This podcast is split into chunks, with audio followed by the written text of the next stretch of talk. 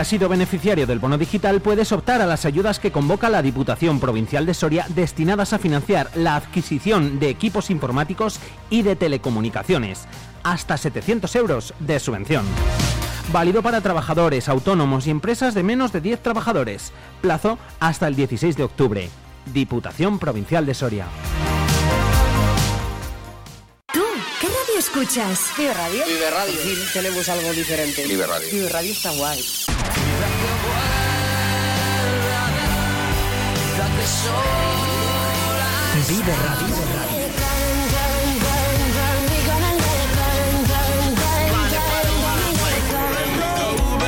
This is the moment, tonight is the night. Like the ceiling can hold us.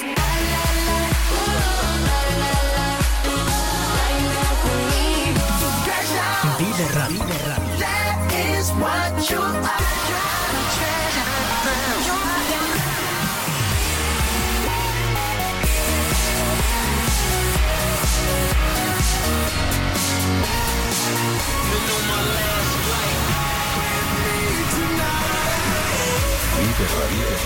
Siempre, música positiva. La música que más me gusta es la que escucho en Vive Radio.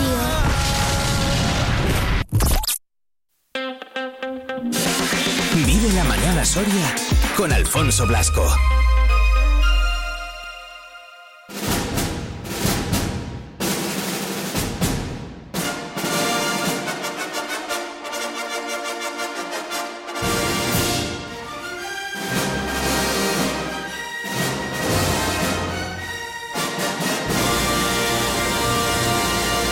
Once horas 3 minutos, la musiquita que me gusta, como digo yo. Opa, que vuelva a saltar por ahí.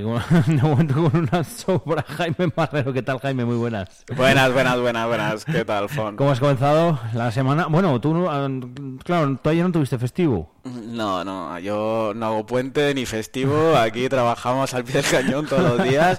Pero eso no nos quita venir a la cita. Volvemos a clavar las 11 de la mañana, ¿eh, Fon? Sí, la sí, verdad sí, que, sí. ojo, ¿eh? No, no, de momento lo, lo llevamos bien, oye. Llevamos aquí Sí, los sí, horarios. sí, esto hasta parece profesional y todo. Muy bien. Bien, bien, nada, yo con tal de no haceros esperar, encima que venís aquí, jolín, encima ya venís al, al estudio, que a mí me encanta, para no estar aquí así solillo y tal, pues encantado, encantado de ello. Que, ¿Cómo viene la semana, Jaime? Pues viene con calor, no sé qué tal lo has sentido tú, pero la verdad que yo ya no sé qué hacer con mi armario, ¿eh? Yo tengo ya puesto ahí la- las bermudas de la playa en un lado y en el otro, pues eh, casi las de, las de invierno, ¿no? No sabes qué te va a venir cada semana. Aquí hay que ir con capas por la mañana y luego ir quitándolas progresivamente según avance el, el día. O sea que, fíjate, yo he estado este, este fin de semana, aprovechamos siempre para ir a Halloween a Portaventura y, y hemos estado por allí. No he pasado tanto calor yo allí en la vida. Ya ves, sea y aparte que- no sé cómo está por aventura a día de hoy, pero creo que las colas son kilométricas, ¿no? A ver, el domingo bien, o sea, hicimos colas de, bueno, pues una hora en la nueva, en Uncharted, que además está relacionada con, con el videojuego, Sí, la qué nueva. ganas de ir, tío. Sí, Eh, está muy chula, ¿eh? sobre todo las colas son tematizadas, ahora te enseñaré alguna foto y está la verdad que muy chula. Y, y en el resto, pues bueno, 20 minutos, media hora, tal, y claro, No, 20 ayer- minutos lo firmo, ¿eh? sí. Por aventura. Y ayer, ayer, claro, ayer lunes, pues eh, siendo festivo en Soria y en Lleida, que era poco más, había gente, muchísima gente de Soria. Yo creo que nos encontramos con más de 100 personas de Soria por allí, saludando a todo el mundo.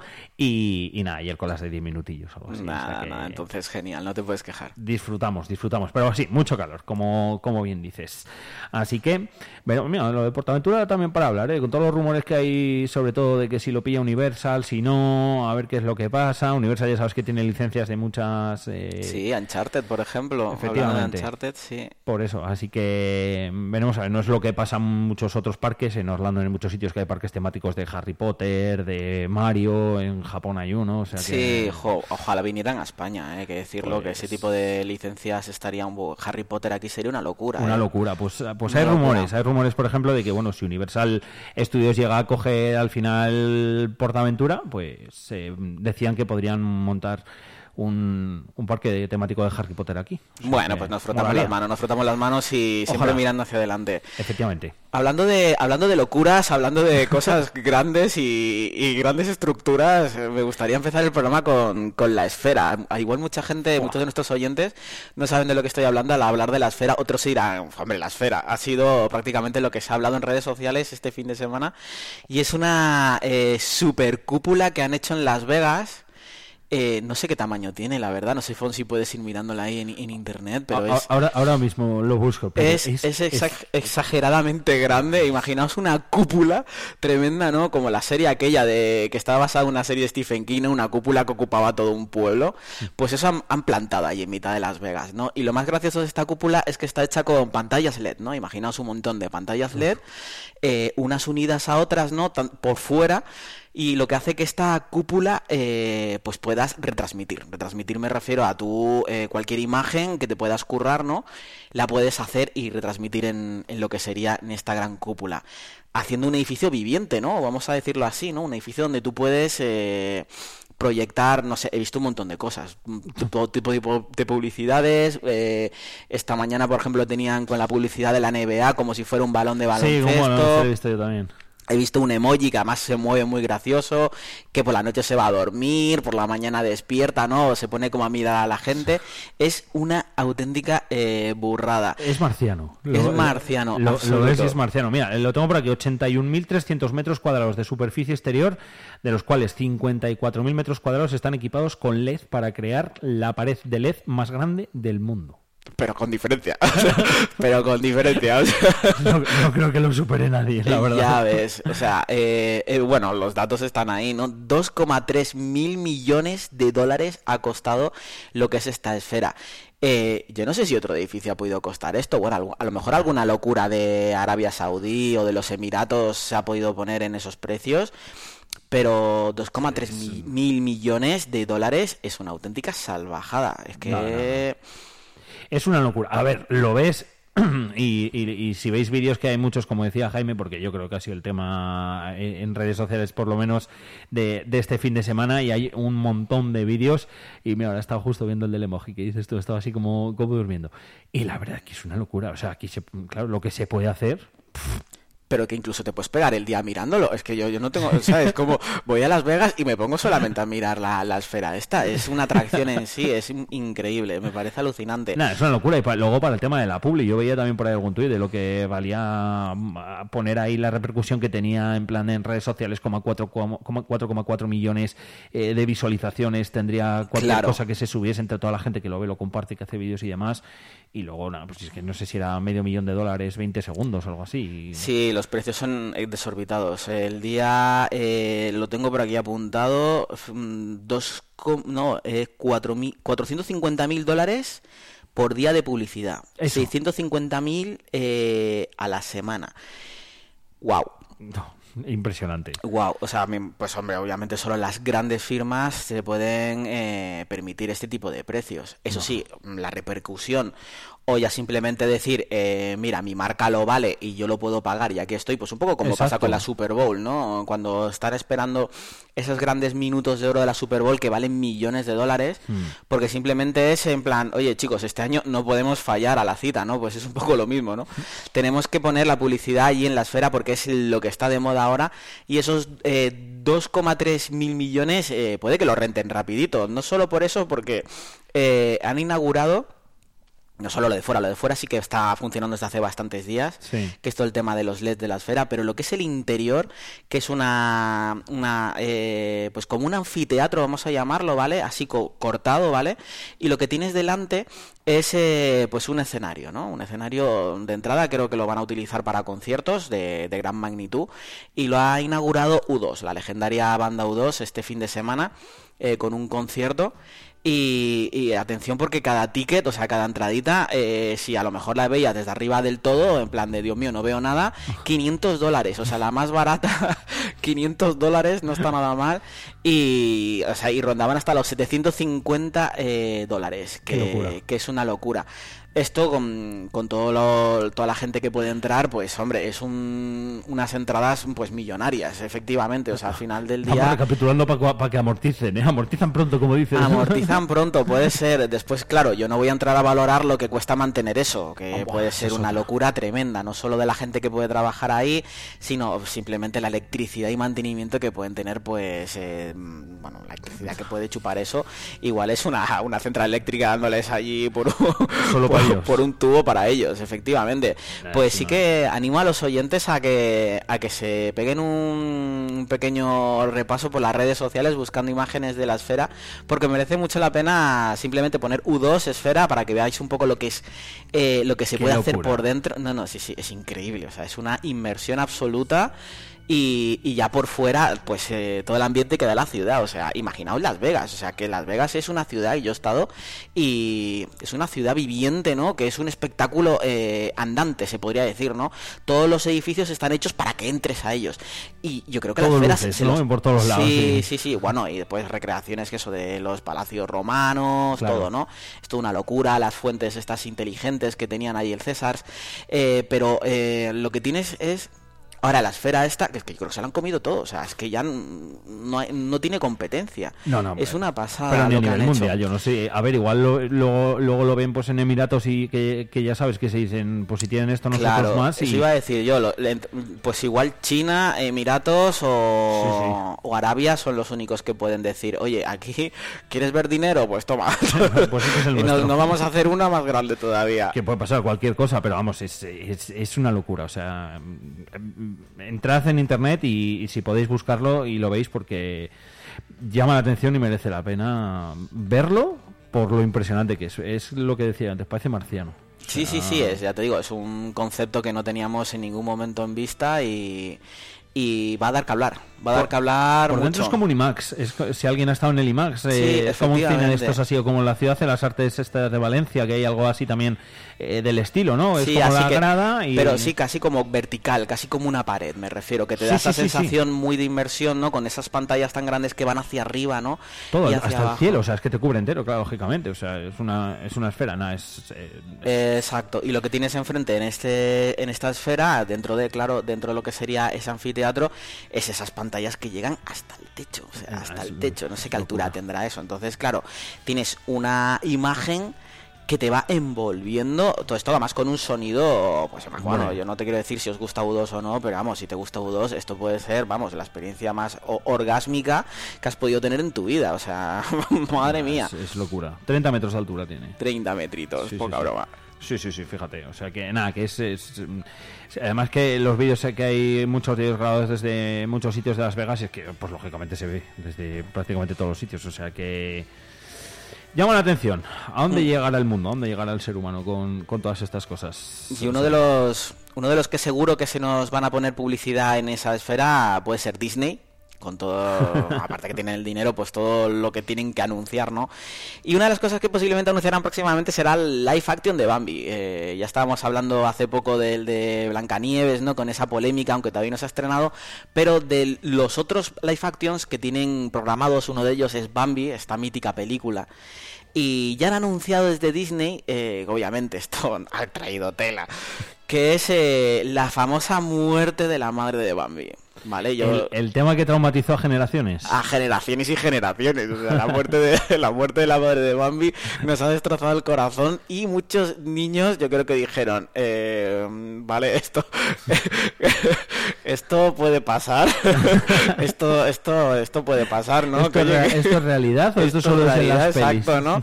Eh, bueno, pues eh, desde Disney han anunciado oficialmente que no van a matar a la madre de Bambi. Ah, o sea que cambia la peli. Exacto, bueno, que no es la primera vez que lo hace, ya hemos hablado un poco Sí, de, lo que venimos de, de Blancanieves, pero claro, esto es como, eh, si no matan a la madre de Bambi, ¿qué van a hacer con ella? ¿Qué van a hacer, Fon? ¿La van a mandar a, to- a, a por tabaco y no vuelve? ¿Qué vamos a hacer con, con esa madre, no? Yo me gustaría que los oyentes un poco... Abandona el hogar, no sé. es- No sé qué va a pasar, pues no sé, pues hombre, está el incendio, ¿no? O yo siento, siento hacer un poco de spoiler a la gente que no la ha visto, pero bueno, es un clásico, tiene muchos años, me voy a tomar esta licencia. pero bueno, o sea, sí que narrativamente pueden buscar un, un porqué, ¿no? Un porqué la madre de Bambi desaparece, ¿no? Incluso eh, vete a saber si cambian directamente lo que es todo el argumento y el, y el leitmotiv de la, de la película es ir a encontrar a la madre de Bambi, no lo sé, no sé lo que van a hacer, pero sí que, claro, se ha armado un revuelo tremendo de de qué, qué va a pasar con esto, o sea, y, y lo peor, que, que nos viene, ¿no? En las próximas películas, porque es que... Sí, porque Disney va a seguir haciendo pelis, eh, además que le están funcionando muy bien. Sí, sí. mm, Bueno, en taquilla la sirenita aguantó, que Mm. para el chaparrón que les estaba cayendo no está mal.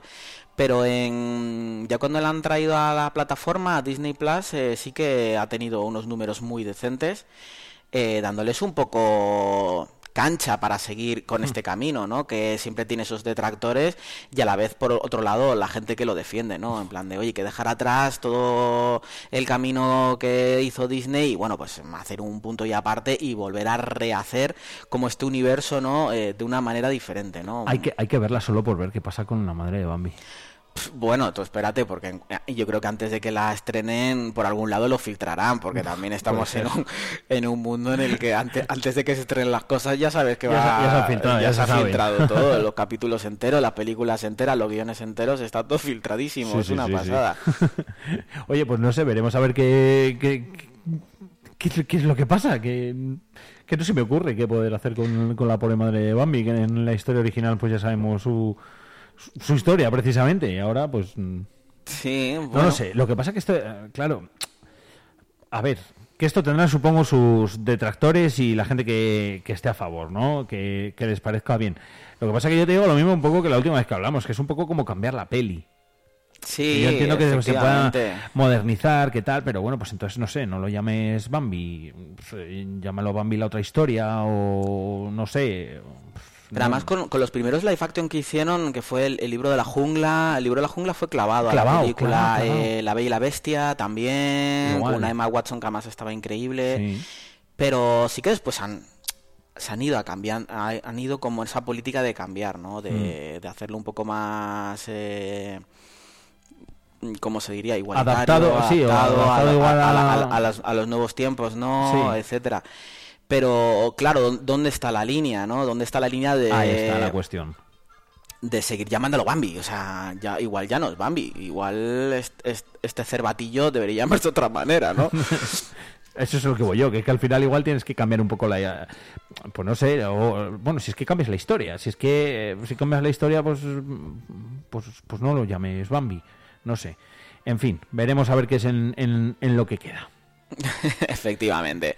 Pues bueno, dejando a Bambi atrás, que ya veremos, esto no nos llegará, eh, sí que me gustaría hablar de otro evento que ha habido este fin de semana, no solo la esfera, eh, famosa de Las Vegas, ha tomado todos los, todo- todas las portadas, sino el Museo Van Gogh, eh, que tenemos en Ámsterdam, eh, pues ha hecho una colaboración con Pokémon. Anda. Con, con este famoso mundillo de que tiene la licencia Nintendo, con estos eh, famosos bichitos, ¿no? Los cuales eh, se van cazando con estas Pokéballs.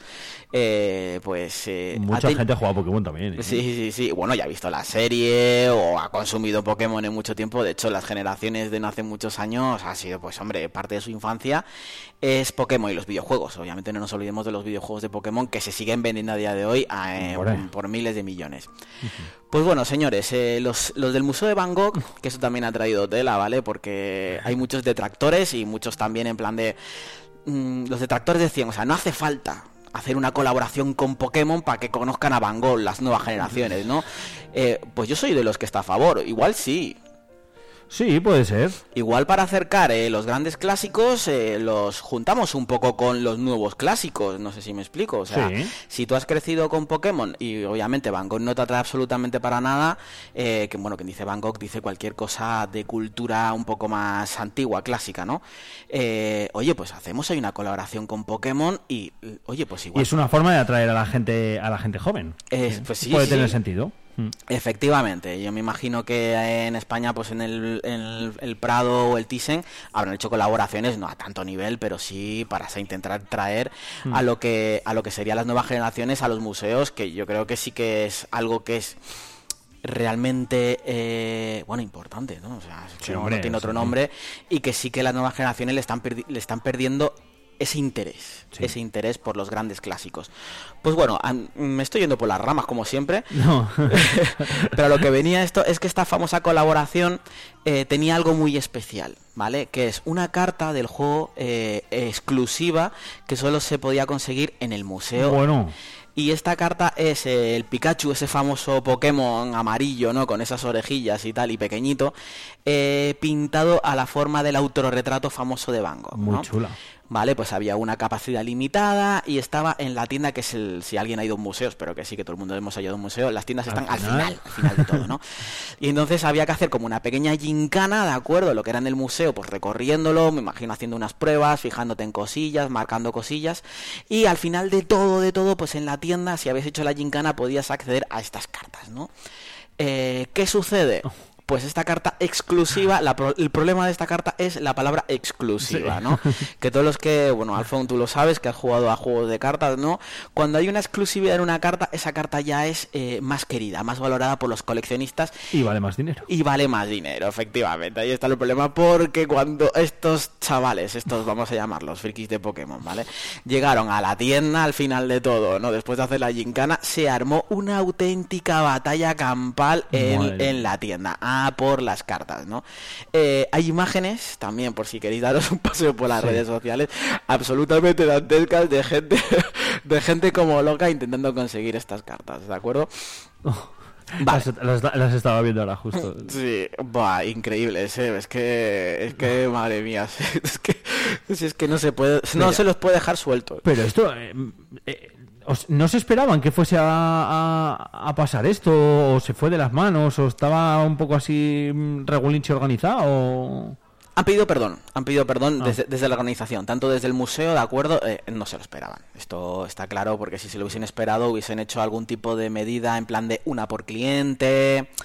No sé si me explico, si yo sé que me voy a llevar una, no monto esto, pero claro, si, si dejas que la gente coja las que pueda coger como si estuvieran en... Ah, que podían coger las que... Claro, o sea, tú llegabas al final y empezabas a ramplar. Entonces, pues hubo una carrera por la gincana hasta llegar allí y pues imagínate, pues no- la imagen que ves igual son 50 tíos intentando pegarse por las cartas. Sí, sí, no, tal cual.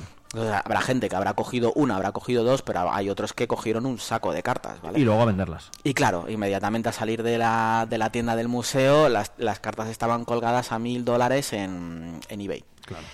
¿De acuerdo? Eh, obviamente eh, el museo pidió perdón por la imagen de antes que ha quedado el museo. Pues imagínate, un museo de Van Gogh, esto debe ser, o sea, no vas de etiqueta, pero sí que tienes ahí como un pequeño protocolo, ¿no? De seriedad, silencio, no saques la foto, bla, bla, bla. Y de repente llegas a la tienda, tú imagínate que no vas a lo, a lo del evento Pokémon y te ves allí la, la batalla campal y dices, bueno, esto es un museo o esto es, es el Pacha a las 6 de la mañana. Lo- tal, tal cual, tal cual. Vaya, va- vaya locura. Es que además lo ves en los vídeos, pero claro, si es que si cada uno vaya a coger, eh, mm, bueno, más de una o las que quisiesen o pudiesen, pues claro, pues la gente dice, vale, sí, una para mí, para guardármela y el resto a vender en el momento. exacto, exacto. ¿Y qué van a hacer ahora? ¿O esto se va a quedar aquí? O... Eh, no, se han retractado. Tanto el Museo Van, bueno, el Museo Van Gogh lo que, ha, lo que ha dicho es pedir perdón, no puede hacer más, pero los, los organizadores de Pokémon del juego, que ahora mismo que se llama eh, Game Station, no me acuerdo exactamente cómo se llaman los que lo llevan ahora, eh, sí que han, eh, aparte de pedir perdón y decir que no se esperaban esta locura, hombre, porque la imagen que das es muy deleznable, eh, han puesto a esta carta exclusiva, ya no es tan exclusiva, le han quitado un poco la exclusividad, no solo para eh, fastidiar a los especuladores, vamos a llamarlos, que fueron allí a pegarse piñas por las cartas, sino eh, que más gente eh, pueda acceder a esta carta sin llegar a esos valores que se van a disparar en eBay, ¿no? O sea, puedes acceder a la carta, la carta obviamente no va a ser barata, pero no vas a tener que pagar mil dólares si eres un coleccionista de un país donde no pudiste ir al Museo Claro. Van Gogh, etcétera, ¿no? Entonces un poco paliar eh, ese, ese desgaste Todo, que ha tenido. hasta la imagen. Hasta la- sí, sí, yo creo que lo peor es la imagen que, que se da en un sitio como Pero, pero- efectivamente pero que... sabiendo la historia, no sorprende que haya pasado.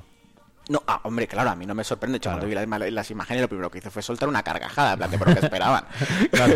¿Qué esperaban, no? Esto, volvemos a los famosos como soltar caramelos del- en, el- en la puerta de un colegio, ¿no? O sea. ¿qué, qué esperas que suceda? Pues, hombre, pues que los niños se tiren, pues como la cabalgata de, De Reyes, sí, Magos. sí, sí. Eh, pues es lo mismo, o sea, estás poniendo una carta con la coletilla exclusiva, pues... Locura. sé, se desata la locura y eso sí que se tenía que haber hecho desde el principio, lo que te digo, pues eh, limitar a una por persona. Hmm. Entras una persona, te llevas una carta.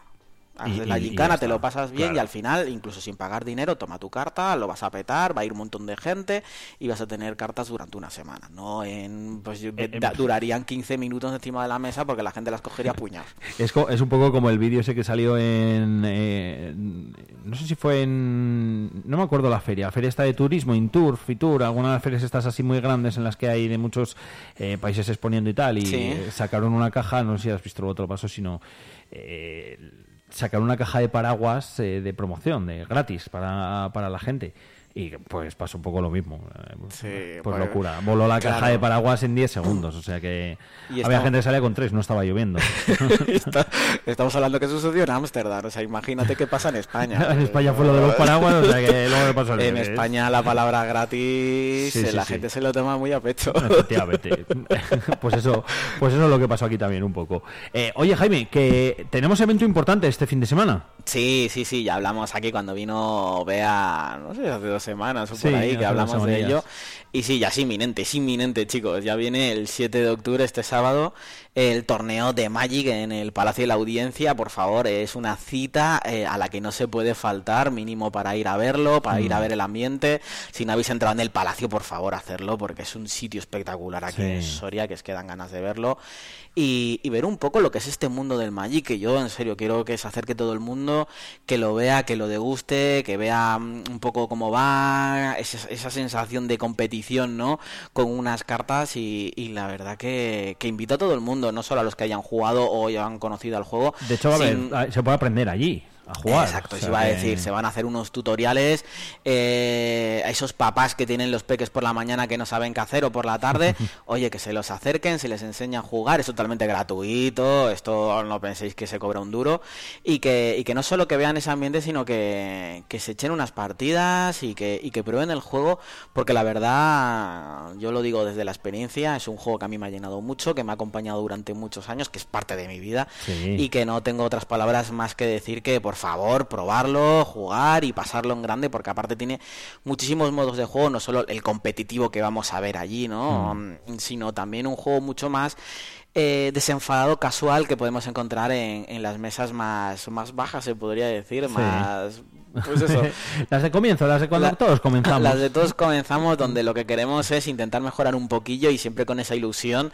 eh, hay que pasarse. Hay que Hay pasarse que por- pasárselo, hay que apuntarlo y pasarse. Y después hay una degustación de torreznos que si os habéis quedado con ganas después de los no sé cuántos miles de torreznos que se 2700. 2.700 torreznos que se regalaron hace muy poco, pues aquí, oye, que no pare la fiesta, que no pare la bandeja de torreznos. Eso. Y mínimo, pues oye, si queréis ver un poco las cartas y además llevaros un buen torrendillo a la boca, por favor, pasaros por el Palacio de la Audiencia y, y allí estaremos. Ahí estaremos. Esto va a ser este próximo sábado, así que día importante para verlo desde primera hora de la mañana, es en torno a las 10, 10 y media más o menos, eh, 10 y media más cerca que de, de las 10.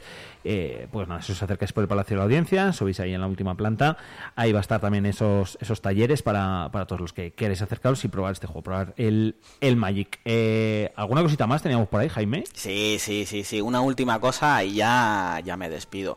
Eh, se llega, llega eh, las ánimas. Esto aquí en Soria también es algo muy Sí, el importante. Festival de el las Festival de las Ánimas llega. Y mm, ya el año pasado se hizo eh, una partida de rol. Eh, ahora explico un poco lo que es el rol, ¿de acuerdo? Una partida de rol eh, con un poco de ambientación de lo que es el, el mundo de las ánimas, el mundo de Becker. Y, y esta sema- es- perdón, este año también eh, se repite. Se repite. Y lo que he visto es que desde el 23 de octubre hasta el 1 de, de noviembre, en la tienda Rayo de Luna, en la ruta de Cala- Calatañazor 13, ¿de acuerdo? La ruta de, bueno, eh, la La calle de la zona, sí, es. más conocida, porque yo lo de los nombres de las calles lo llevo fatal. Yo también, ¿eh? Y mira que llevo años. Efectivamente, yo muchas veces me dice la gente, en la, en la calle no sé qué, dije yo, "Di- dime un bar que esté Sí, cerca. un bar cerca, eh. Tal. Ah, vale, pues esa. Nos pasa, nos pasa. El- sorianizado muy rápido, Jaime. Sí, me pasó el otro día que fue una anecdotilla que tengo aquí que me dijeron, eh, vivo en, en, bueno, en la calle no sé cuánto, ya me he olvidado, Sí. imagínate. Y yo dime un bar cerca y hice eh, la gastrocas, la gastrocasquita, perdón, Sí. que estoy un poco... Y yo, hombre, pues claro, digo, ya antes estaba la candela allí, bien que he ido allí, Claro. madre mía. Pues sí, sí, o lo sea, ya- calle, por los exacto. Por los bares, por los bares, así, así se vive en Soria. Por Rayo de Luna, en Rota de Calatañazor, que es lo que viene siendo pues la zona. En la zona, efectivamente. Pues van a hacer eh, una partida de, de rol, eh, también ambientada en el mundo de las ánimas. eh, pues no sé a qué hora la, la tienen. Eh, creo que es por la tarde a las 7. Sí, lo iremos recordando también. Eh, de dos orillas va a durar, ¿de acuerdo? Y hasta máximo de cinco personas. Una partida diaria. eh, se- hay que apuntarse, creo que en la web del Festival de las Ánimas, que creo que es tal cual, www.festivaldelasánimas.com. No tiene más pérdida. Sí.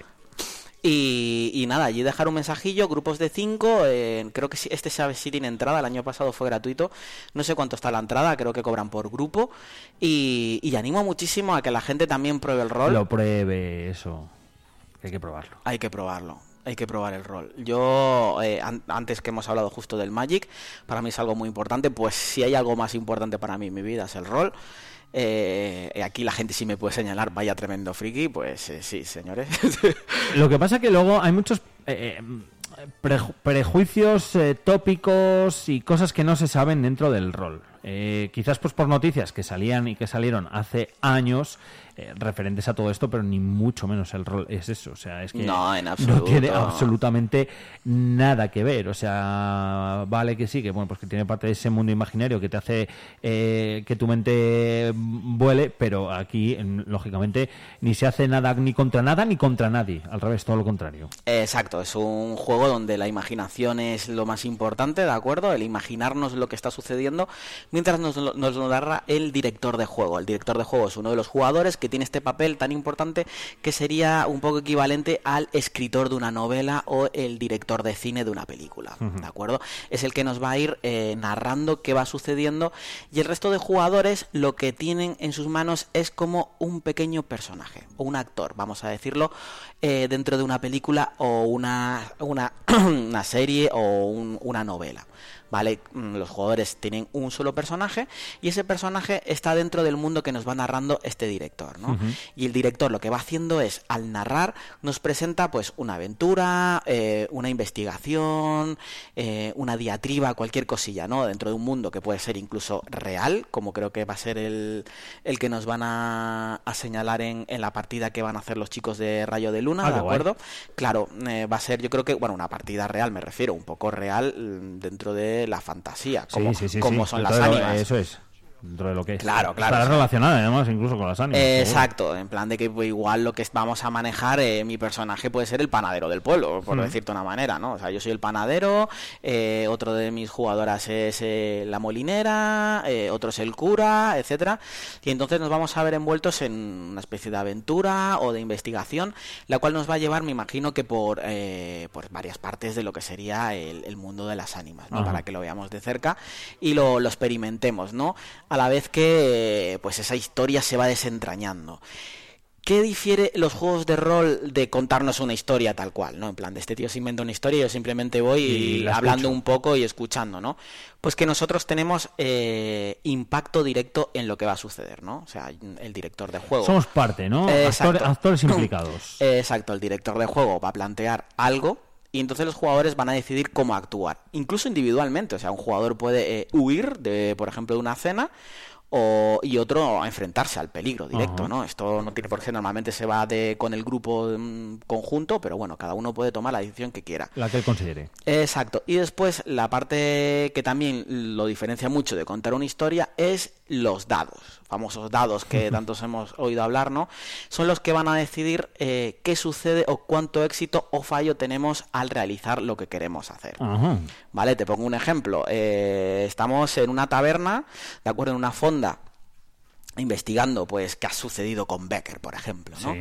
Eh, Becker ha desaparecido, vamos a ponernos esto en la mente, ¿no? Becker ha des- ha desaparecido, somos amigos íntimos de él y estamos siguiendo las pistas de qué ha sucedido con Becker, nuestro gran amigo, ¿no? La policía no nos puede ayudar y nosotros pues la última vez que A- se le vio la vida. Exacto, fue en la fonda de, del, pues del collado, ¿no? Una fonda aquí en el collado, vamos allí al collado, tal, de noche, cerrada, con las campanas de fondo sonando, ¿no? Esas eh, doblando por los muertos en este día de, de los santos, ¿no? Y Entonces llegamos a la fonda y lo que encontramos allí es un hombre malherido, ¿no? Pues, ¿y qué hacemos con el hombre malherido? Pues oye, pues uno sale a correr, eh, Fon, ¿tú qué haces? Pues Fon, yo voy a por el médico. Pues nada, pues, pues sales por la puerta, vas por el médico. Ah, y ahí se van desgranando como historias Claro, paralelas, ¿no? entonces puede suceder millones de cosas, Claro. ¿no? Y uno de los jugadores, vamos a poner el ejemplo de, oye, pues voy a atender a ver qué le pasa a este hombre, ¿no? Oye, pues está mal herido, pues intento, intento curarle o hacer algo, ¿no? Tapar la herida. Pues ahí es donde podrían entrar las famosas tiradas de dados, Ah. ¿vale? Tiraríamos los dados dependiendo de unas aptitudes que tenga tu personaje para la medicina, obviamente Sí. es diferente eh, alguien que es eh, sanador o, o tenga algún tipo de noción a una persona que no ha visto una herida en su vida, Claro. ¿no? Pues claro, pues ahí eh, habría más porcentaje o Qué menos bueno. porcentaje de éxito, ¿no? Entonces, nada, se tiraría la tirada y, por ejemplo, sacamos éxito en la tirada. Oye, pues consigues con un cataplasma o con las manos un torniquete, Taponar, el hombre vuelve un poco en sí, ¿no? Tal cual. O por el contrario, ¿no? Oye, pues eh, eh, la has liado pardísima y le estás metiendo los dedos en la herida, aquí está saliendo sangre, esto es un esperpento, ¿no? Madre mía, el hombre se está muriendo y sus últimas palabras son... "Ah, Becker, eh, los arcos de San Juan, ¿sabes? Oye, pues nos ha dado una pista, ¿no? Yo qué sé. Todo esto es un poco lo que a mí se me Ah, viene a la bueno, cabeza, ¿no? Entonces un poco lo que sería una partida de rol, ¿no? Esos dados, esos personajes, cada personaje pues obviamente con su personalidad, cada uno ya le va dando sus toques y esa historia en la que nos dejaremos llevar por la imaginación, ¿no? Por las palabras del director y lo que los jugadores van aportando. Eh, ah, animo muchísimo a los, jugadores, a, a los jugadores, iba a decir yo, a, a nuestros oyentes a que se dirijan a, a la tienda, que prueben el rol, que la verdad vean que es un hobby Sí. increíble, no solo para la imaginación, sino para la colaboración con otros jugadores, incluso matemáticas a la hora de los dados, porcentajes, todo. Es una experiencia espectacular que yo animo muchísimo a, que la prueben. Pues dicho queda y oportunidad vamos a tener dentro de ese Festival de las Ánimas, como todavía quedan unos días, pues ya lo iremos recordando porque eso es a partir del 23 de, de octubre. Oye Jaime, repasito amplio el que hemos dado y opciones, ¿eh? Opciones también de, de ocio para, para muchos, como, Sí, sí, ese rol, desde el, también vamos a hablar más días, o sea, desde luego, iba a decir, porque al final, bueno, pues es es ocio sano, ¿eh? Por mucha, eh, digo, prejuicios que, que pueda haber, etcétera, etcétera, mm, en absoluto. Todo lo contrario, es un ocio muy, muy sano. Así que, así que no, así que de ello, de ello hablaremos también, seguro que otros días, por aquí con Jaime, que te agradezco mucho que hayas venido hasta aquí. A ti, Fon, Amigo, muchas gracias a ti. La semana que, van a- que viene más y nada, que pases, que pases buena semana. Y que la fuerza esté contigo. Igualmente. más bonita que ninguna, unía la peña de pie, con más noches que la luna, estaba todo bien. Pruebas de fortuna en 1996, de Málaga hasta La Coruña durmiendo en la estación de tren, la estrella de los tejados,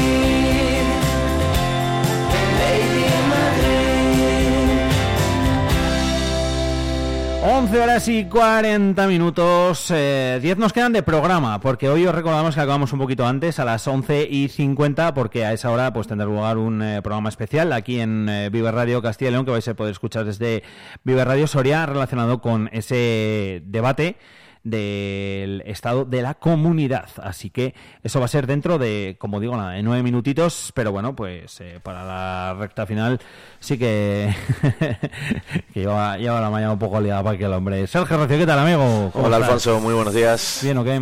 Bien. ¿Qué tal el fin de? ¿Te ha tocado? ¿Te ha tocado vivir en primera persona San Saturio. todo San Saturio, que hemos estado trabajando para llevar los mejores momentos a la 8 Osorio en el informativo, entre otras muchas cosas, pero sí, sí, ha sido un fin de semana muy intenso. Oye, yo no he estado, pero me han dicho, me dijo mi hermana, que había un montón de gente. Muchísima gente. Yo entrevistaba mm, visitantes, lo típico, con los cabezudos, los gigantes, Sí. con los niños, las familias. No, no, hemos cogido este fin de porque sabemos que son fiestas, nos gusta Ah, mucho. bueno. Entonces ya, no es que vengan ya mm, porque es un fin de semana, sino que ya son conscientes de que es San Saturio, ¿no? Y creo que eso es bueno porque llega. Sí. Llega a otras provincias, llega a otras comunidades y eso al final acaba repercutiendo en, en que había mucha gente y es que hacía eh, un calor eh, impropio de, un que ha hecho mucho- inicio de mes de octubre. Entonces Ha hecho eh, mucho se estaba muy bien en la calle, se estaba muy bien en todos los actos que hay al aire libre, que son prácticamente todos y que normalmente estamos con los abrigos. Y no ha sido así. Estábamos en manga cortado por el día y con una chaqueta o con una sudadera por la Por noche. la noche y sobraba, Entonces que- estaba muy bien y se podía disfrutar de, de un gran tiempo en, estos días. de todo lo que ha habido, como decimos, en estas fiestas de San Saturio, que también llegan cargadas de deporte. ¿Tuviste ocasión de, mm, Lo he de visto ver- todo. de- de ver el Numancia? ¿Lo, lo has visto todo? Lo he visto todo. Madre mía, qué tío. ¿Qué te parece? Pues mm, impresionante.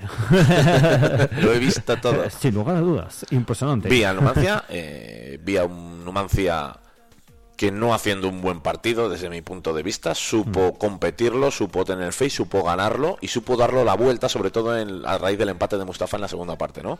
Sí, esa es la parte buena. La Esa parte es la mala. parte buena. La parte mala es que la primera parte no estuvo bien el equipo. El Mm. Se adelantó con una nueva jugada en la que vemos una indecisión defensiva, la que Javi Ferias aprovecha. Hay como una posible falta que no se pita que hace el Numancia, aunque deja de la ventaja. Ah. Hay como que la línea defensiva está muy adelantada y en ese momento echan un balón atrás y se quedan, reaccionan medio segundo tarde, Mm. lo que hace que dos delanteros de Illesca se planten dentro de la portería para incluso el mano a mano Kudakovsky, un mano a mano muy complicado, pero el rechazo le cae a Javi Feria para adelantar y era el minuto 7. Era nos volvemos, nos volvemos a encontrar un poco con esa mm, tónica que hemos visto, por ejemplo, tres días antes ante el Talavera con un gol en los primeros minutos.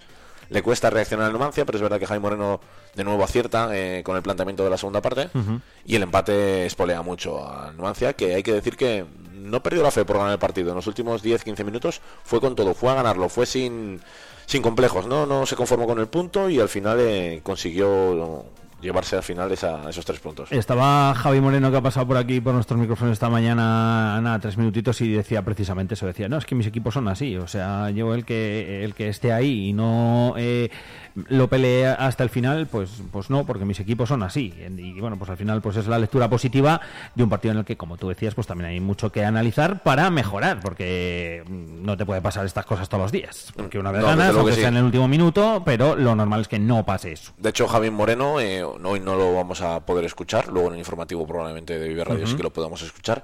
Eh, reconocía que lo más justo hubiese sido un empate, que no estuvieron bien, ha hablado de las debilidades defensivas, y siempre autocrítico, ¿no, Javi Moreno? Sí, y sobre sí, todo, sí, yo creo que al final leyendo el partido, eh, no sé si mejor o peor, pero lo leen como lo leemos nosotros, y creo que eso al final también lleva a que, vale, mm, lo que estamos viendo en el campo es lo mismo que está viendo el entrenador, ¿no? Y lo- los problemas que detectamos desde nuestra humilde opinión de comunicadores son los mismos problemas que detecta Jaime Moreno, ¿no? Y eso al No se final lleva, ¿eh? lleva una buena comunión, ¿no? Es decir, eh, vale, el entrenador sabe lo que pasa y la afición y los medios de comunicación eh, están de acuerdo con lo que pasa y todo se corrige a partir de ahí, ¿no? Creo que eso es una buena lectura. Desde luego que sí. Eh, como nos quedan cinco minutos, hay que hablar, lógicamente, sí, entre otras del, del volei.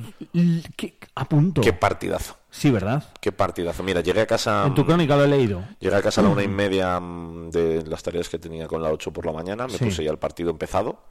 Enganché ya en medio el primer set. Un set que tenía el grupo ERCE perdido. Lo levantan. No me preguntes cómo, pero lo levantan y se llevan el primer set. Guagua se enfada. deportivamente hablando. Y gana el segundo y el tercer set con bastante solvencia, con una muchos piques entre los jugadores del grupo Erce y Guaguas, Uh. que indica que, que es un equipo ganador, ¿no? El grupo Erce, que no le gusta perder, vamos, Eso es bueno. absolutamente a nada, ese carácter, ¿no?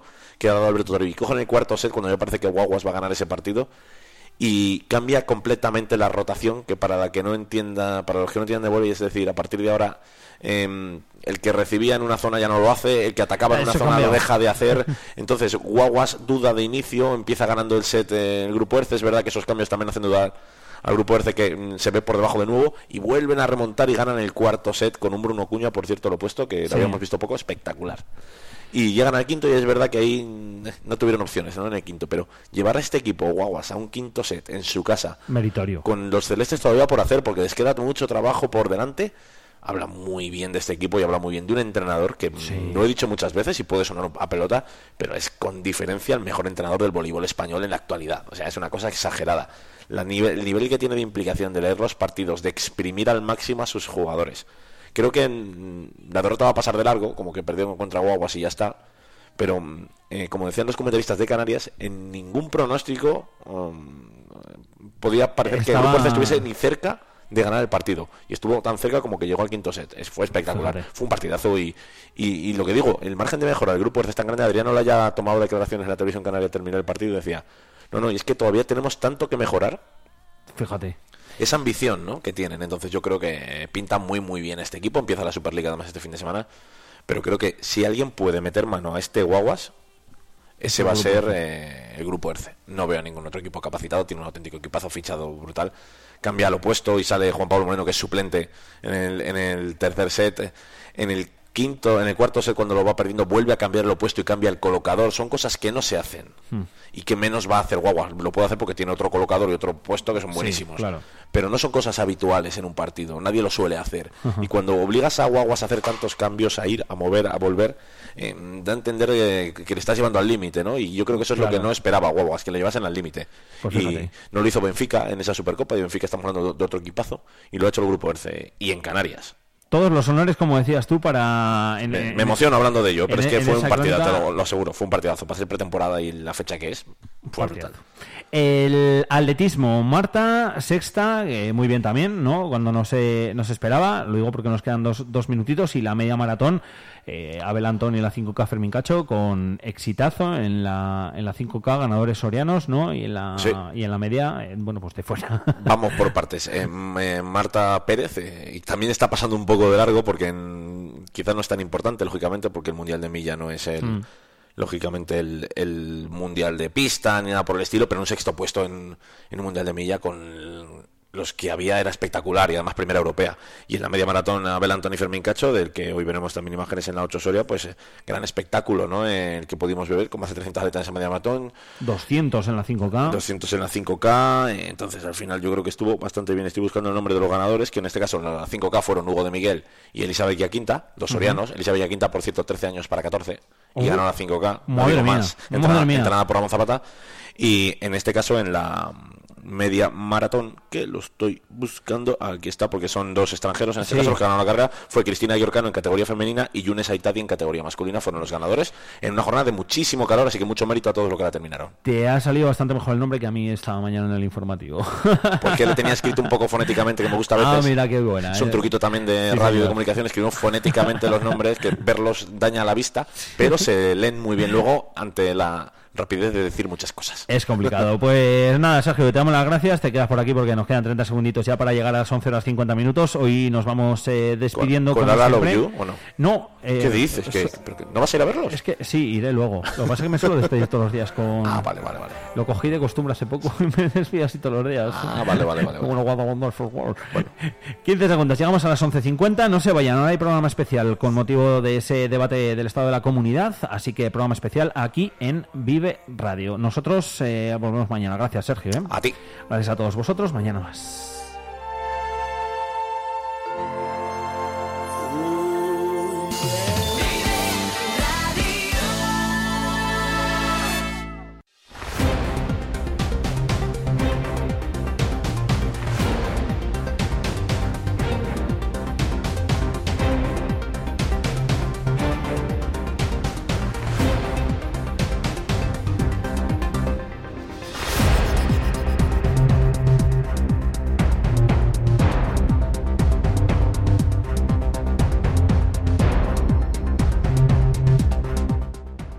12 menos 10 minutos de la mañana, bienvenidos a este programa especial de Vive Radio con motivo del debate extraordinario que se va a celebrar en las Cortes de Castilla y León sobre el estado de la comunidad.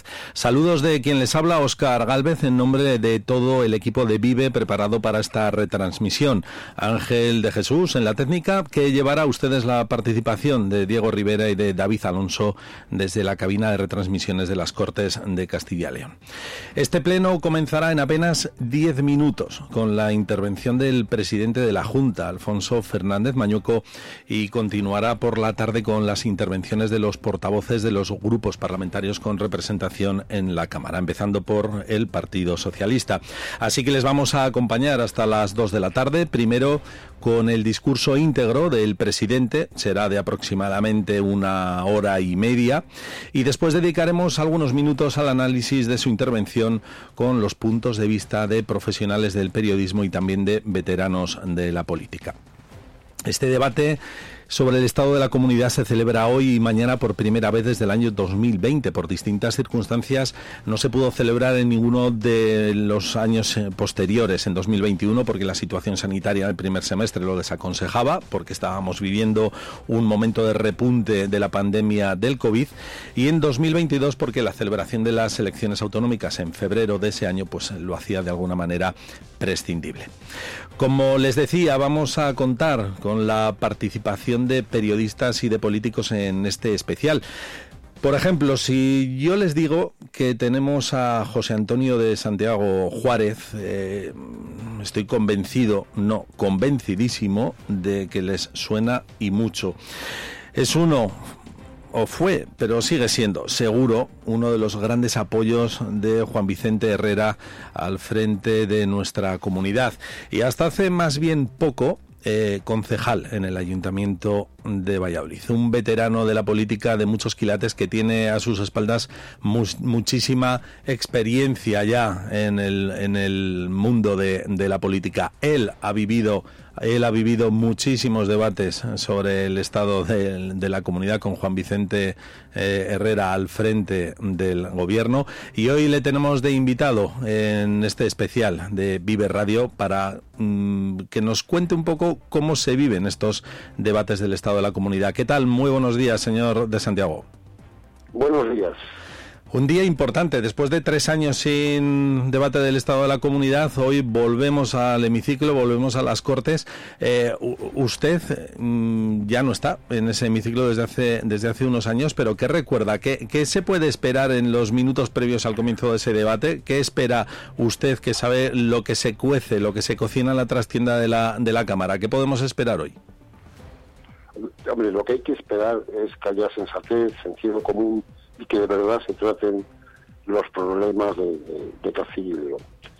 Hay una tentación, y ojalá me equivoque, que es hablar de la investidura fallida de Fijo, hablar de la próxima investidura, hablar del debate nacional.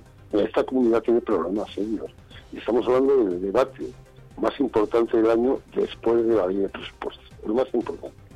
Yo, yo espero que hablen de asuntos pues históricos, que, ya no son solo monográficos de Castellón, que son toda España, como es intentar alcanzar un pacto para dar una salida al problema demográfico, que no solo es población, es también el envejecimiento, es también la soledad de las personas mayores, intentar dar una salida a un asunto que también preocupa en Castellón, que es eh, todo relacionado con el Servicio Regional de Salud en el medio rural, cada vez los municipios son los mismos, 2.248, pero más, cada vez con menos gente y cada vez hay que, hay que atenderles igual o mejor si se puede.